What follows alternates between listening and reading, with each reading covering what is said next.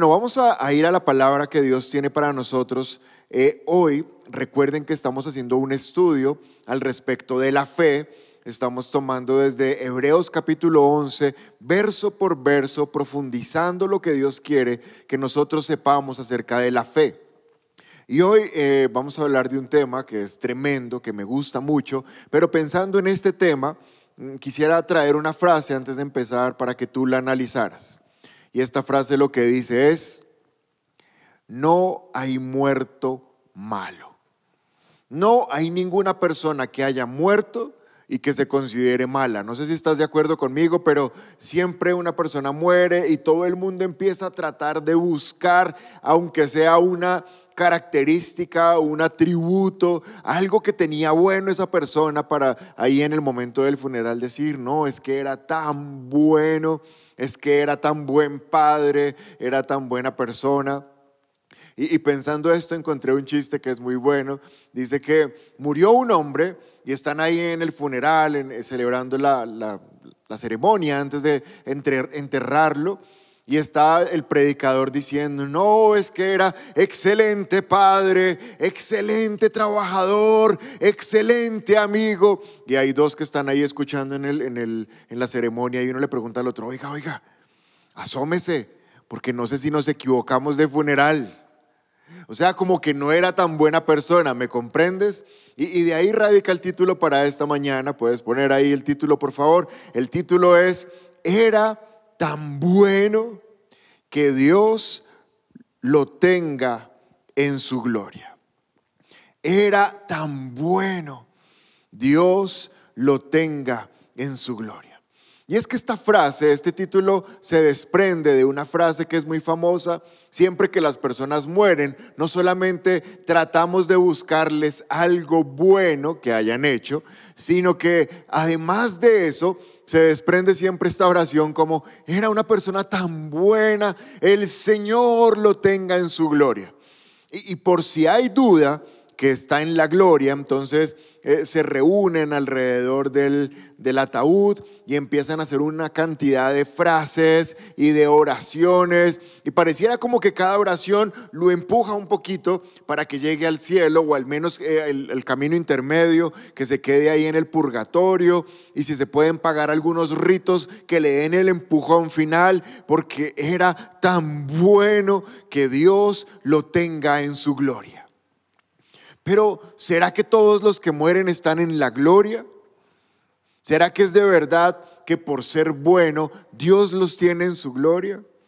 Y es que esta mañana vamos a tocar un tema que no hablamos frecuentemente. De hecho, yo no predico mucho de este tema. No porque no sea importante, sino porque, no sé, no se me ha atravesado en la predicación, pero gloria a Dios, hoy lo puso aquí para que podamos hablar de esto. Y el tema que vamos a hablar esta mañana es el cielo. El cielo. Y hay algunas preguntas que quiero hacerte esta mañana. ¿Con qué frecuencia piensas en el cielo? ¿Qué tan frecuentemente tú estás pendiente de que vas a ir al cielo? ¿Cuántos días, cuántos días a la semana tú dices, uy, ¿y si me muriera? ¿Cómo será el cielo? ¿Has planeado lo que va a ocurrir cuando tú no estés? ¿Ya lo tienes planeado? ¿Ya está organizado? ¿Qué va a pasar cuando tú no estés? ¿Has imaginado cómo es el cielo? ¿Tú te has puesto a pensar qué pasa cuando lleguemos al cielo? Yo sí. Realmente tengo que ser sincero. Yo sí. Yo creo que por lo menos dos o tres veces por semana pienso en el cielo. Y te voy a decir por qué. Porque mi hijo de seis años es súper curioso con el cielo. Yo no sé de dónde se le ocurren tantas cosas, pero él frecuentemente me pregunta eh, cosas del cielo que yo no sé cómo responder. Te voy a poner un ejemplo que pasó esta semana y otro que pasó hace como un mes. Esta semana él me dice, papá, en el cielo van a haber peluqueros. Y yo, ¿qué? ¿Y por qué me preguntas eso? Y me dice, porque entonces, ¿cómo nos vamos a cortar el pelo en el cielo? Mm, es una excelente pregunta. Pues hijo, tenemos que predicarle a nuestro peluquero para que se convierta y llegue al cielo, para asegurarnos que hay peluquero en el cielo. Y hace como un mes salió con esta otra pregunta. Papá, los cohetes que mandan al espacio alcanzan a llegar y a ver a Dios. Y yo, no, hijo, Dios está muchísimo más alto. Esos cohetes no alcanzan, es demasiado lejos la presencia de Dios. Donde Dios está se llama el tercer cielo, es muy arriba. Mm. Y entonces, ¿cómo nos van a llevar al cielo? ah, por Dios. Estas son las preguntas que hacen que mi mente todo el tiempo esté pensando qué le voy a responder a mi hijo, pero también son buenas preguntas que me hacen pensar frecuentemente en el cielo. Y esta mañana yo te quiero preguntar, ¿qué tan frecuente tú piensas en el cielo? Porque debemos pensar más en el cielo. Es un tema que como cristianos deberíamos tener de continuo en nuestros pensamientos. ¿Cómo será el cielo? ¿Cómo será cuando lleguemos allá? ¿Qué irá a pasar? Después, hace como dos días, o no, ayer precisamente, mi esposa me hace la siguiente pregunta. Y, la puse en una frase porque me impactó muchísimo. Miren esto. No es tanto una pregunta, es más una afirmación. Esta frase dice, la gente planea qué va a hacer mañana o en un mes o lo que va a hacer el próximo año, pero no planean dónde van a pasar su eternidad. Vuelve a leer ahí, mira, mira con atención esto. La gente planea qué va a hacer mañana qué va a hacer en un mes, qué va a hacer el próximo año, pero no planea dónde va a pasar su eternidad. Y esto me, en serio que me sorprendió, porque es verdad. O sea, tú todo el tiempo estás pensando, ¿y mañana qué me voy a poner? Estás pensando, el próximo mes, ¿qué puedo comprar? Estás pensando, el fin de año, ¿dónde voy a viajar? Pero no nos preguntamos de manera frecuente cómo va a ser nuestra eternidad. Y aún hay personas cristianas, yo conozco personas cristianas que no piensan en el cielo, que no contemplan que nos vamos a ir de este lugar. Y una vez un predicador dijo esto, los cristianos quieren ir al cielo, gloria a Dios, pero no se quieren morir. Y entonces, ¿cómo es que van a llegar al cielo si no se quieren morir? Y esa frase también es muy buena. Hay que plantearnos la muerte. Hay que plantearnos el cielo para dos cosas. Mírame acá. Hay que plantearnos la muerte. Hay que pensar qué va a pasar en el cielo por dos cosas súper importantes. La primera es porque cuando lleguemos al cielo vamos a recibir recompensa. Por eso nosotros los cristianos debemos vivir la vida pensando en qué recompensa vamos a recibir.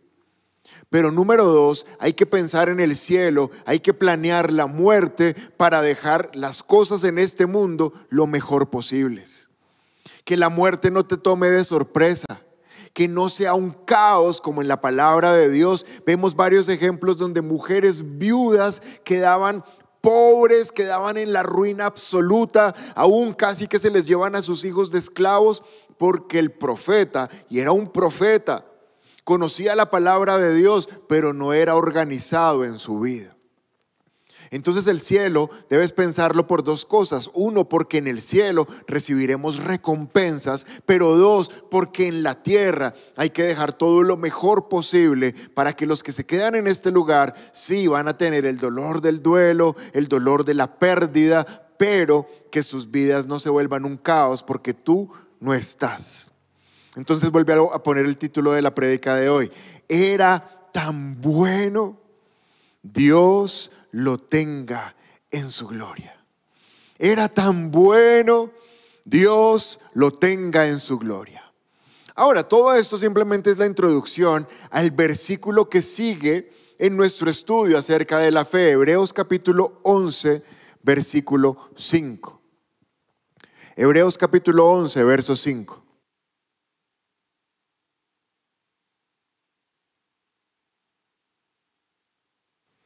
Hebreos capítulo 11, verso 5. Dice la palabra de Dios, fue por la fe que Enoch ascendió al cielo sin morir. Desapareció porque Dios se lo llevó. Pues antes de ser llevado, lo conocían como una persona que agradaba a Dios. Quiero que pongas énfasis y leas en tu casa este verso conmigo. A la voz de tres. Un, dos, tres. Fue por la fe que Enoch ascendió al cielo sin morir. Desapareció porque Dios se lo llevó, pues antes de ser llevado lo conocían como una persona que agradaba a Dios. Vamos, alguien diga conmigo, lo conocían, vamos ser obediente, di conmigo, lo conocían como una persona que agradaba a Dios. Mírame acá, pon atención, súper importante lo que te voy a decir. Enoch, dice la palabra de Dios, que fue al cielo. Ahora, el caso de Enoch es excepcional, él no murió, fue al cielo, pero tú y yo vamos a ir al cielo. Pero ¿cuál fue la razón por la cual Enoch fue al cielo? Pone el versículo, dice, porque lo conocían como una persona que agradaba a Dios. No fue simplemente porque, ay, era tan bueno, el Señor lo tenga en su gloria. No, había una razón por la cual Enoch fue llevado al cielo. ¿Sabes cuál es? Era una persona que agradaba a Dios. Es decir, que no todo el mundo va al cielo. No porque era buen papá va a ir al cielo. No porque es buen esposo va a ir al cielo. No porque le ayuda a los pobres va a ir al cielo. No. Lo que hay que hacer para ir al cielo es agradar a Dios. Y mira esta frase que te quiero compartir. ¿Por qué tendría que haber gente en el cielo que no agradó a Dios en la tierra? ¿Por qué tendría que haber gente en el cielo que no agradó a Dios mientras estuvo en la tierra. ¿Por qué tendrían que entrar al cielo? ¿No sería injusto? Dios no sería un Dios correcto si gente que no le importó nada caminar con Él en la tierra pudiera llegar al cielo. No, las únicas personas que pueden entrar al cielo son aquellas personas que mientras estuvieron en esta tierra agradaron a Dios. ¿Quiénes son esas personas? Ustedes que me están viendo esta mañana, ustedes son esas personas que agradan a Dios. Hebreos capítulo 11, verso 6. Dice la palabra de Dios, pero sin fe, sin fe es imposible agradar a Dios. Pero sin fe es imposible agradar a Dios. ¿Cómo agradamos a Dios? ¿Cómo hacemos para entrar al cielo? Enoch agradó a Dios y por eso fue al cielo. Tú y yo agradamos a Dios y por eso vamos al cielo. Ahora, ¿cómo agradamos a Dios? Hebreos 11:6 dice, por fe, creyendo. ¿Qué hay que creer para poder ir al cielo? Lo primero de todo es en Jesús. Todo aquel que cree en Jesús va al cielo. ¿Qué hay que creer de Jesús? Que fue Dios y se hizo hombre, que murió en la cruz, que resucitó al tercer día, que está sentado a la diestra del Padre, que regresa por nosotros. Eso es agradar a Dios. Si tú crees eso, agradas a Dios. Y esta mañana yo no voy a predicar de salvación, ese no es el tema, pero mira lo que dice Romanos 10.9, simplemente lo voy a mencionar. Romanos capítulo 10, verso 9, dice la palabra.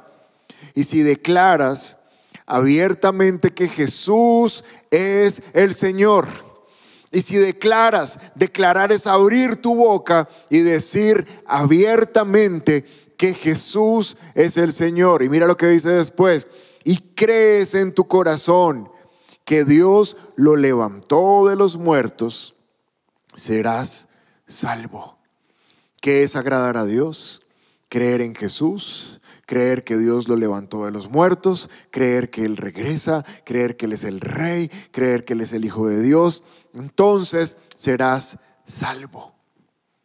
Pero esta mañana la palabra de Dios me está mostrando que uno de los escalones de la fe, una de las características de personas que tienen fe, y, hago un paréntesis, a veces creemos que fe solamente es creer para un milagro, o fe es creer para un trabajo, o fe es creer para una familia, y Dios dice que necesitamos fe para todo eso, para mover nuestras montañas, pero eso no es solamente la fe. Hoy quiero decirte que fe, mírame, fe es creer en el cielo.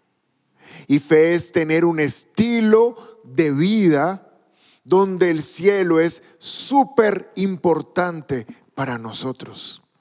El cielo es demasiado importante. Y esta mañana yo te quiero dar cinco razones. Hay más, solamente que hay que resumirlas, hay que hacer para que sea claro, para que nos lo podamos aprender. Pero te quiero dar cinco razones de por qué el cielo es importante. Porque necesitamos la revelación del cielo. Pero no solamente para decir, ay, se murió, se fue al cielo porque era tan bueno.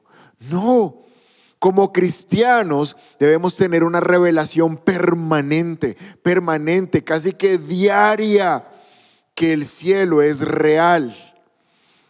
A veces para nosotros es más real este mundo que se acaba súper rápido. Y el cielo que va a ser eterno, no pensamos casi en esas cosas. Pero hoy vamos a ver cinco beneficios, cinco razones por las cuales el cielo es muy importante para nosotros. Colosenses capítulo 3, verso 2. Dice la palabra de Dios, concentren su atención. Vamos, ¿alguien puede leer conmigo esto? Concentren su atención en las cosas de arriba, no en las de la tierra. Concentren su atención en las cosas de arriba, no en las de la tierra. Mírame acá, esta versión es buenísima.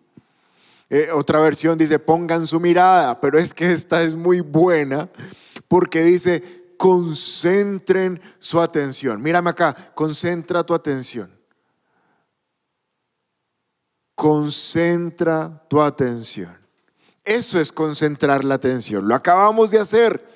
¿Qué es? Estar pendientes, que no haya nada que nos distraiga, que no haya nada que se nos robe la atención. ¿Por qué? Porque la tenemos concentrada. Ahora, ¿en qué es lo que la palabra de Dios dice que pongamos la atención? Vuélvelo a leer. Concentren su atención en las cosas de arriba, no en las de la tierra. Qué espectáculo de consejo. Podríamos decir esta mañana, a la luz de la, de la palabra que estamos hablando, de fe, es pensar en el cielo, concentren su atención en el cielo. Concentren su atención en el cielo, no en la tierra. ¿Cuál es el primer beneficio de tener el cielo como una revelación permanente? Que tú mantienes tu atención concentrada en el cielo y eso hace que vivas con menos estrés. Porque si tú tienes tu atención en el cielo, tu atención no está en la tierra. Pero si tu atención está en la tierra, entonces no está en el cielo. Qué revelación tan profunda. O sea, parece algo demasiado fácil, pero a la vez es demasiado profundo. Cuando tú estás enfocado en el cielo, no estás tan enfocado en la tierra. No estás tan enfocado en los problemas, no estás tan enfocado en las noticias, no estás tan enfocado en lo que te duele, no estás tan enfocado en lo que no tienes en los bolsillos, no estás tan enfocado en la pelea con el amigo, con el hijo, con el esposo, no estás tan enfocado. No es que las cosas de este mundo no sean importantes, obvio que son importantes. Pero la palabra dice que no son lo más importante. Que cuando tú mantienes tu mirada enfocada en el cielo, entonces tú vas a vivir en este mundo con menos preocupación, con menos estrés. Obviamente seguimos con los pies en la tierra, obviamente seguimos trabajando, eh, teniendo buenas relaciones con las personas, eh, haciendo buenas decisiones, pero nuestra mirada no está enfocada en las cosas de esta tierra. Necesitamos como cristianos estar más enfocados en el cielo. ¿Sabes algo? Tú vas a pasar más tiempo en el cielo del que vas a pasar en la tierra. De hecho, toda tu eternidad va a ser la presencia de Dios. Así que enfoca tu atención. Te dije hace un momento, y quiero retomarlo porque aplica en este punto. Aún hay cristianos que no están pensando en morirse. ¿Sabes cómo yo puedo saber que un cristiano no está pensando en morirse? Es súper fácil, porque no sirve a Dios porque no saca tiempo para servir a Dios. ¿Sabes ese cristiano que está queriendo decir? Yo no sé si él cree, pero eso es lo que está queriendo decir. Yo soy inmortal. Algún día, cuando me quede tiempo, consideraré si acaso sirvo a Dios. Ese cristiano no ha entendido nada de lo que es el cielo. Porque cuando una persona entiende que el cielo es el lugar permanente donde vamos a estar, hace lo imposible por dentro de su agenda, dentro del montón de cosas que tiene que hacer, servir a Dios. Porque eso es asegurar la eternidad, tener un pago en la eternidad. Pero hay una segunda razón por la cual es tan importante pensar en el cielo. Filipenses capítulo 3, versículo 19. Filipenses capítulo 3, versículo 19. Dice la palabra de Dios, van camino a la destrucción. Su Dios es su propio apetito. Se jactan de cosas vergonzosas y solo piensan en esta vida terrenal. Verso 20. En cambio nosotros, vamos, alguien en casa diga conmigo, en cambio nosotros, vamos, sigue leyendo ahí fuerte, somos ciudadanos del cielo, donde vive el Señor Jesucristo y esperamos con mucho anhelo que Él regrese como nuestro Salvador. Mira cómo es importante estos dos versículos. Estos versículos están haciendo un contraste entre personas sin Cristo y personas con Cristo. Están completamente contrastados. Dice que unos, eh, dice el verso 19, van camino a la destrucción. Esos no somos tú y yo. Nosotros no vamos camino a la destrucción. El contraste es claro entre los que van camino a la destrucción y entre los otros que la palabra dice, tú y yo, los otros son otro bando diferente, dice que son ciudadanos del cielo. Quítale eso. Y esta mañana estamos hablando del cielo, ¿recuerdas? Necesitamos comprender que tú y yo somos ciudadanos del cielo. ¿Por qué? Mírame acá, segundo beneficio. ¿Cuál era el primero? ¿Se acuerdan? Vivir tranquilos, vivir tranquilos. Pero ¿cuál es el segundo? Necesitamos tener una revelación permanente del cielo para vivir en santidad.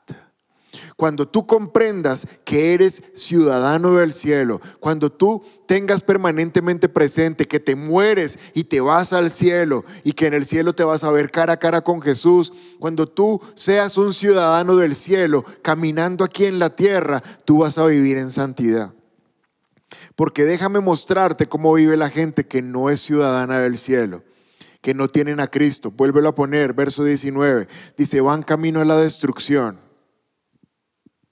su Dios es su propio apetito. Aquí te quiero mostrar tres características de personas que no tienen a Cristo, que no son ciudadanos del cielo. Número uno, dice, su Dios es su propio apetito.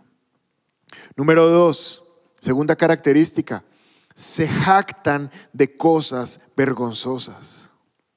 Y número tres, solo piensan en esta vida terrenal. Qué impresionante. Qué palabra tan fuerte. Y sabes que es a mí lo que más me impresiona de todo esto. Cómo este verso 19 de Filipenses 3 se relaciona perfectamente con el estudio que hizo la pastora el miércoles anterior, cuando nos habló del humanismo, del hedonismo y del materialismo. Y si tú no sabes qué son esas tres cosas, es porque no viste la prédica del miércoles y yo te sugiero que vayas a verla. Pero aquí se está comprobando que las personas que no tienen a Cristo, puedes poner otra vez, dice, su Dios es su propio apetito. Mírame acá, cuando alguien no tiene a Dios, solamente piensa en su propio apetito. Solamente piensa en que Él pueda comer, el que Él pueda tener, en que sus necesidades estén satisfechas, mis apetitos, lo que yo necesito, así esté gordo y lleno, pero yo necesito comer más, que mi apetito esté satisfecho. Número dos, dice, se jactan de cosas vergonzosas. Y yo sé que tú lo has escuchado, porque quizás ese antes era nuestro círculo de amigos y aún nosotros mismos nos jactábamos de cosas vergonzosas. Diciendo, mire, le estoy siendo infiel a mi esposa, pero no se ha dado cuenta. Pero mi amante eh, es hermosa, no como esa esposa que tengo en la casa.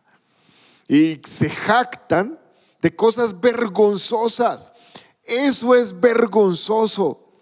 Todo lo que se hace en las tinieblas, dice la palabra de Dios, eso es vergonzoso. Pero los que no tienen a Dios, y eso éramos tú y yo antes de tener a Cristo, nos jactábamos de cosas vergonzosas. Y número tres, mira la tercera característica, verso 19. Y solo piensan en esta vida terrenal. Solo piensan en esta vida terrenal. Eso éramos nosotros. Solamente lo que es de este mundo, solamente lo que se pudiera hacer aquí, solamente obtener, tener, comer, alcanzar, lograr, subir, sin importar si teníamos que hacer de lado a otras personas. Eso éramos sin Cristo. Pero ahora miren lo que somos en Cristo, verso 20. En cambio nosotros somos ciudadanos del cielo donde vive el Señor Jesucristo.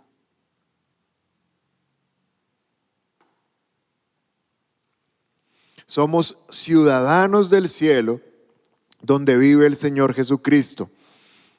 Y esperamos con mucho anhelo que Él regrese como nuestro Salvador.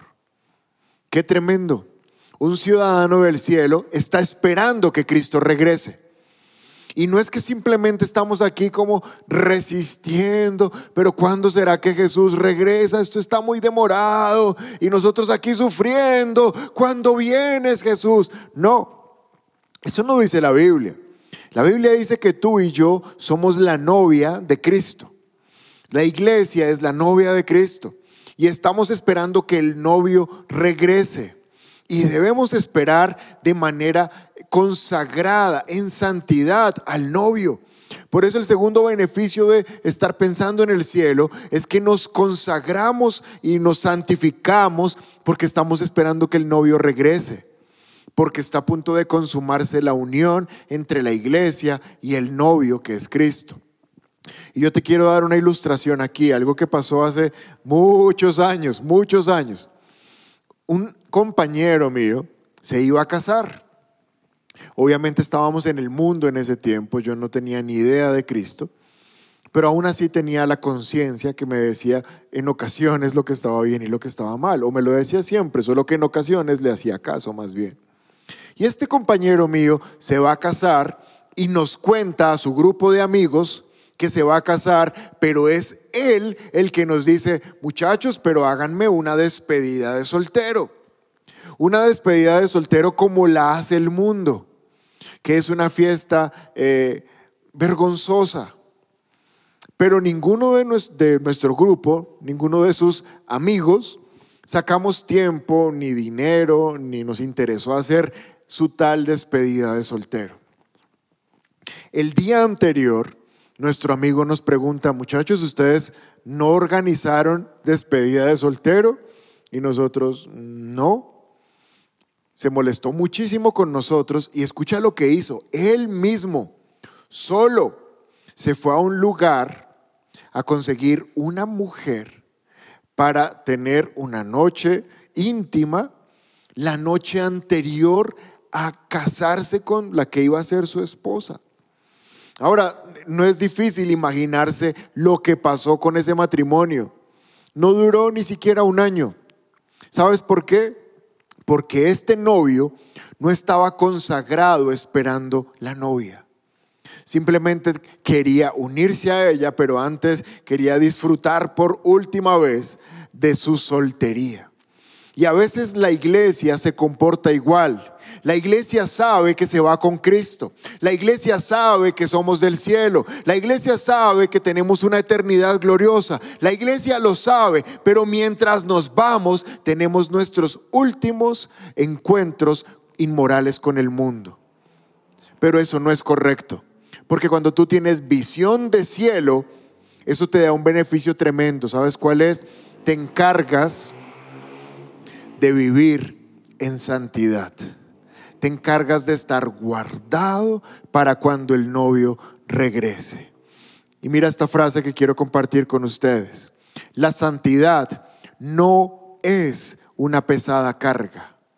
La santidad no es una pesada carga para los cristianos. Pobrecitos es que no pueden pecar. Pobrecitos es que no pueden disfrutar del mundo. No, la santidad no es una pesada carga. Por el contrario, la santidad es el estilo de vida de alguien que comprende la eternidad. ¡Wow! Es el estilo de vida de alguien que comprende la eternidad. Cuando comprendamos la eternidad, cuando comprendamos la importancia del cielo, cuando comprendamos que Jesús regresa por una iglesia pura, sin mancha, sin arruga, cuando sepamos que eh, este mundo aquí está pasando muy rápido y que nos vamos pronto, ya sea porque nos morimos o ya sea porque Jesús viene y nos lleva con él. Cuando eso sea una revelación, se va a hablar de ti y de mí, como se habló de Enoch. ¿Sabes qué, qué van a decir? Por la fe, tu nombre, Oscar, tu nombre, el que me está viendo, por la fe, se fue al cielo porque agradó a Dios mientras caminó en la tierra. Ese es el plan, que tú y yo podamos agradar a Dios estando en santidad, porque sabemos que el novio regresa. Número 3, Mateo capítulo 6, verso 19.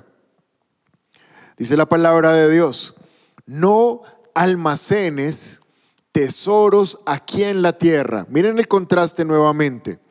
No almacenes tesoros aquí en la tierra, donde las polillas se los comen y el óxido los destruye y donde los ladrones entran a robar. Verso 20. Almacena tus tesoros en el cielo donde las polillas y el óxido no pueden destruir y los ladrones no entran a robar.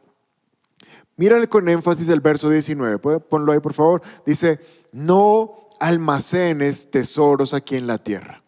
Y ese versículo tú lo puedes leer y de inmediato lo lees y lo malinterpretas.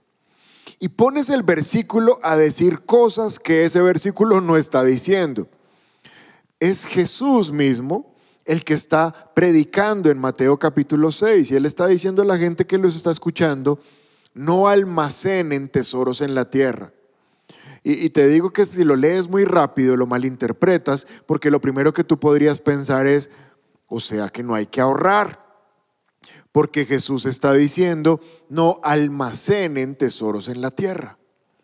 Pero lo segundo que uno podría malinterpretar es, Jesús está diciendo que no hay que trabajar. Ya estamos pensando en el cielo, ya estamos pensando en irnos. No trabajemos, simplemente esperemos que Jesús regrese. Lo tercero que podrías pensar, porque ahí dice que la polilla se lo va a comer y el óxido lo va a dañar. Entonces uno dice como, ay, pues no nos apeguemos tanto a las cosas de este mundo. Eh, no cuidemos las cosas, seamos descuidados. Y lo cuarto que podrías pensar es, Jesús dice que no almacenemos, entonces pues gastemos, despilfarremos lo que tenemos.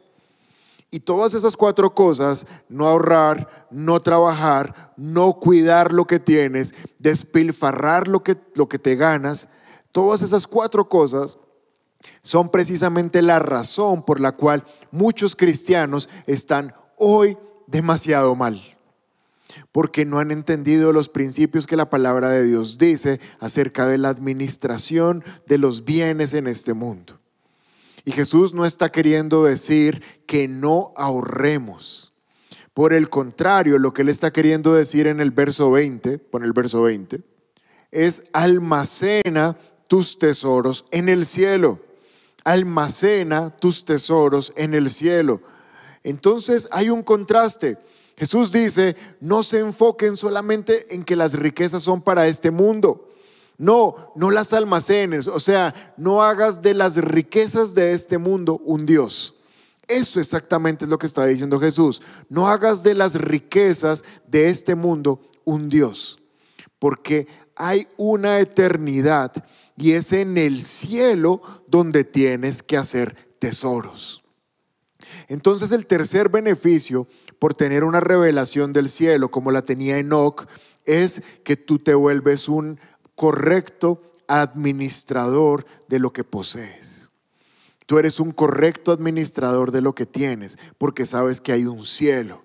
Y Jesús está diciendo, hagan tesoros en el cielo. Mírame esta mañana acá, mírame, mírame, mírame. Hagan tesoros en el cielo. ¿Y cómo se hacen tesoros en el cielo? ¿Cómo se hace? Está hablando específicamente de dinero.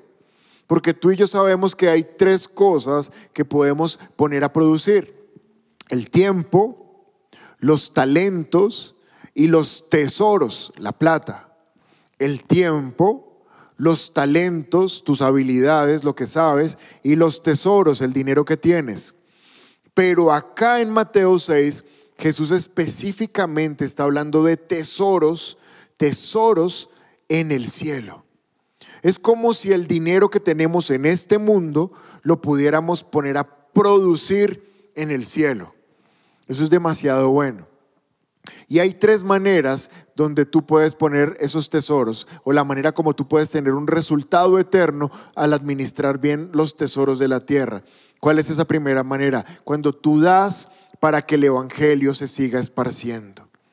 Eso se llama hacer tesoros en el cielo. Y ya tengo ahí varias prédicas en internet. Si quieres, te ponemos el link para que vayas y las busques. Una es de este año que dice que una crisis no es un pretexto para ofrendar o para dar algo así. No me acuerdo bien. Y sé que tengo otra como en enero, en febrero. Las vamos a buscar y te las ponemos aquí abajo. Donde ya prediqué de esto. Donde ya te mostré cómo cada vez que damos para que el Evangelio avance, estamos haciendo tesoros en el cielo. Alguien dirá, si ve, es que los pastores siempre quieren pedir plata. Si eso estás pensando, mi querido amigo o amiga, no des. Tranquilo, no des. Porque no necesitamos tu dinero. La palabra no está diciendo que nos des dinero. De ninguna manera la Biblia está diciendo, dale dinero al pastor. No. La Biblia lo que está diciendo es, haz tesoros en el cielo. Y yo te estoy mostrando tres maneras como se hacen tesoros en el cielo. Y la primera es cada vez que tú apoyas que el Evangelio siga. Y obviamente eso se hace en una iglesia. Y no se hace en cualquier iglesia, se hace en la iglesia donde tú comes, de donde tú te beneficias. Si tú eres alguien que de vez en cuando se conecta con nuestra iglesia, no tienes por qué ofrendar en nuestra iglesia, busca una iglesia. Pero si esta iglesia es tu iglesia y si yo soy tu pastor, aquí debes ofrendar porque aquí es donde sembramos para que la semilla crezca y otras personas, aún de otros países, se alimenten del Evangelio. Primera manera de hacer tesoros en el cielo, apoyar la obra del Evangelio, de la predicación. Pero segundo, la palabra de Dios dice que tú haces tesoros en el cielo cuando le das a los necesitados, personas que están pasando necesidad. Pero la Biblia es clara, no es que simplemente tú ves y andas repartiendo dinero por todas partes, no. La Biblia es supremamente clara quiénes son los necesitados. Los primeros necesitados, dice la palabra, que son los de tu casa. Es gente de tu familia. Eh, no sé, hermanos, tíos, primos, papás, hijos, no sé, gente que lleva tu sangre, tu ADN y que está pasando necesidad. Pero tú puedes decir, no, en mi casa todos somos súper bien, nadie tiene necesidad. Entonces, dice la palabra número dos, que debes dar a los de la familia de la fe, a gente que tiene tu misma fe, gente que es de tu iglesia, gente que comparte lo que tú crees. Y después es darle a los necesitados externos. Amén. Ahora, ten cuidado porque puedes estar pasando, el Espíritu Santo te dice, mira, ahí va una persona con necesidad, me pasó el otro día, iba yo en, mi vehículo y vi un señor con su hijo, con su hijo, su hija, no recuerdo bien, pidiendo en la calle con una cara así de hambre, e, él y su hijo, y, yo los vi y el Espíritu Santo me dijo, dales de comer.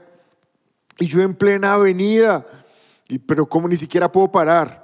Entonces paré más adelante, busqué un sitio donde vendían comida, compré la comida y dije, ¿y ahora dónde lo voy a encontrar? Si ya llevo andando, ya me tocó pasar porque no había dónde parquear mi, mi vehículo.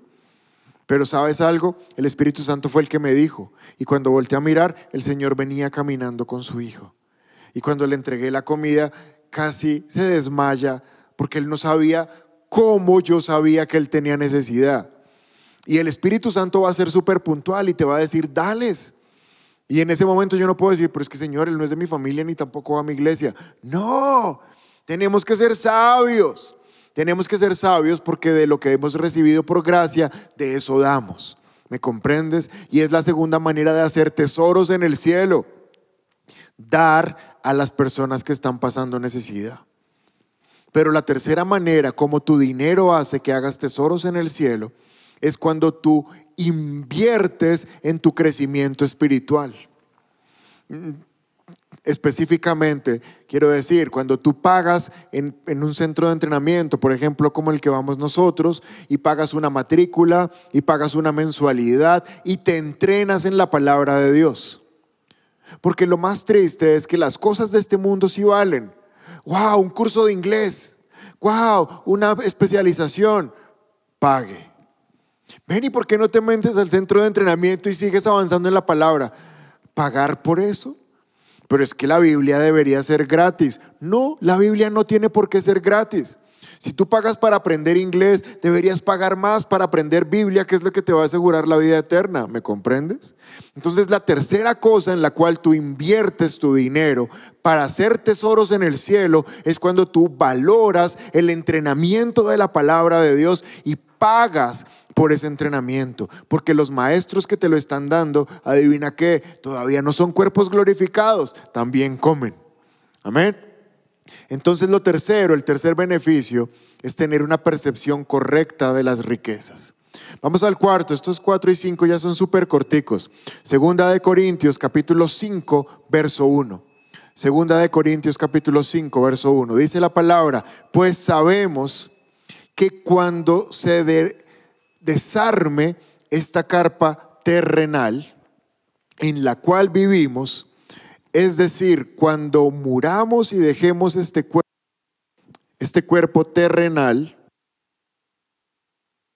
tendremos una casa en el cielo, un cuerpo eterno hecho para nosotros por Dios mismo y no por manos humanas. Vuelve a leer conmigo súper rápido. Sabemos que cuando se desarme esta carpa terrenal en la cual vivimos, es decir, cuando muramos y dejemos este cuerpo, tendremos una casa en el cielo, un cuerpo eterno hecho para nosotros por Dios mismo, por Dios mismo y no por manos humanas.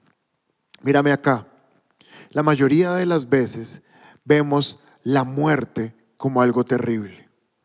Vemos la muerte como algo espantoso. Y yo no estoy diciendo que no lo sea, obviamente lo es, porque genera separación. Eso es lo que significa la palabra muerte, separación. Alguien se va y deja el vacío. Pero sabes, cuando tú comprendes, y me gusta, eh, la Biblia está llena de contrastes, ¿no? Dice la palabra que vamos a dejar una carpa terrenal, y tú piensas en una carpa y eso es como todo, uh, como todo endeble, y, si llueve se le entra el agua, y si sopla duro se, se desbarata. Es una carpa.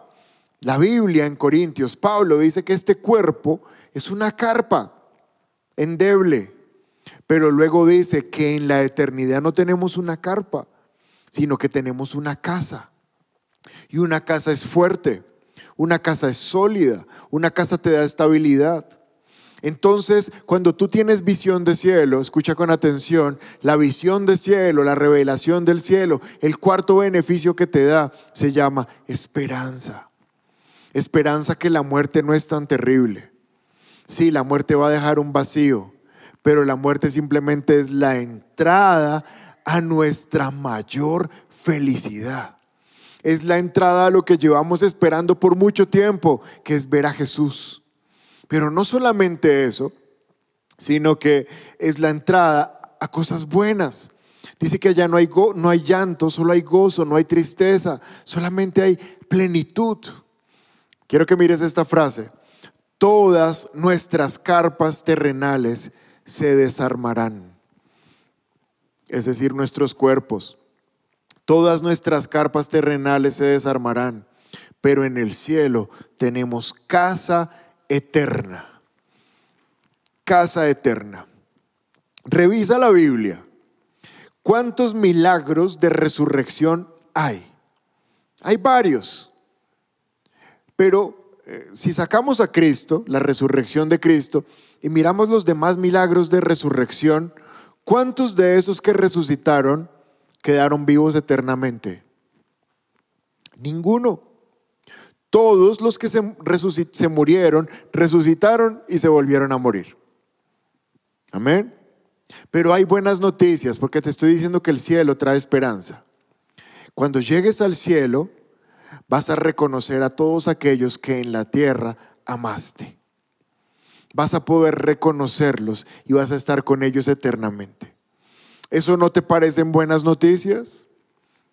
Quizás alguien piensa, pastor, ¿y con base en qué se atreve a hacer semejante afirmación? Bueno, en la Biblia hay muchos versículos, no muchos, pero hay varios, que no dicen precisamente en el cielo se reconocerán, pero que cuando tú los lees sabes que nos reconoceremos. Y el más importante de esos es cuando Jesús llega al monte de la transfiguración, él siendo un ser humano, ve a Elías, ve a Moisés y los reconoce. Y Elías y Moisés están muertos.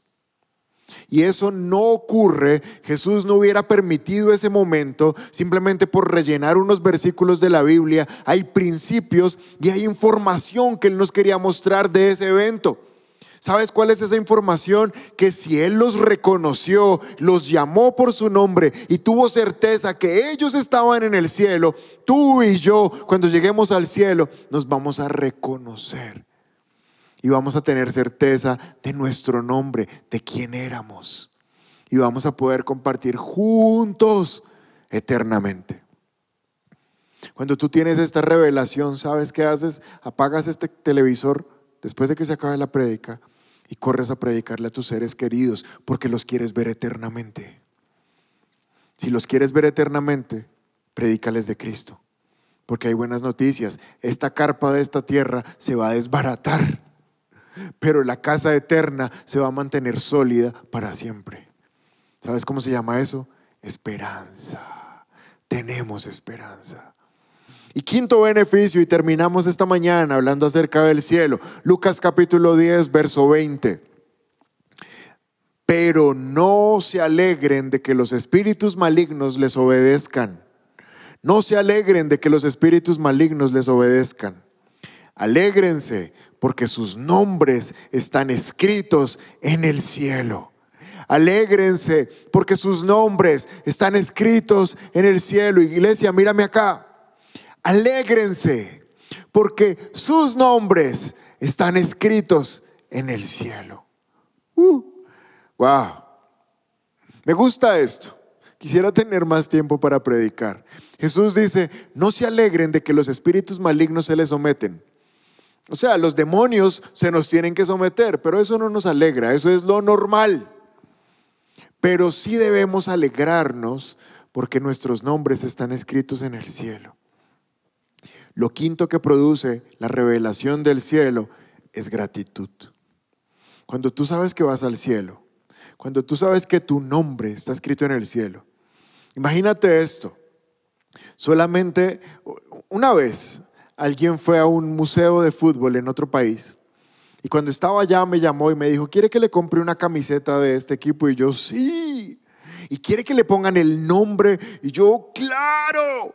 Y simplemente me causaba emoción que le pusieran el nombre a una camiseta de un equipo de fútbol. ¿Cuánto más alegría debe producirnos que nuestros nombres están escritos en el cielo? Eso sí produce mucha alegría. Y cuando se te revele, tú no vas a poder salir de casa cada mañana sin decirle a Dios, Señor, gracias, porque conoces mi nombre en el cielo. Porque si hoy me fuera, no tendría duda a dónde me voy a ir. Tengo certeza que voy para, para el cielo. Lo quinto que produce la revelación del cielo es gratitud. Es valorar el hecho que tu nombre y mi nombre están escritos en el cielo.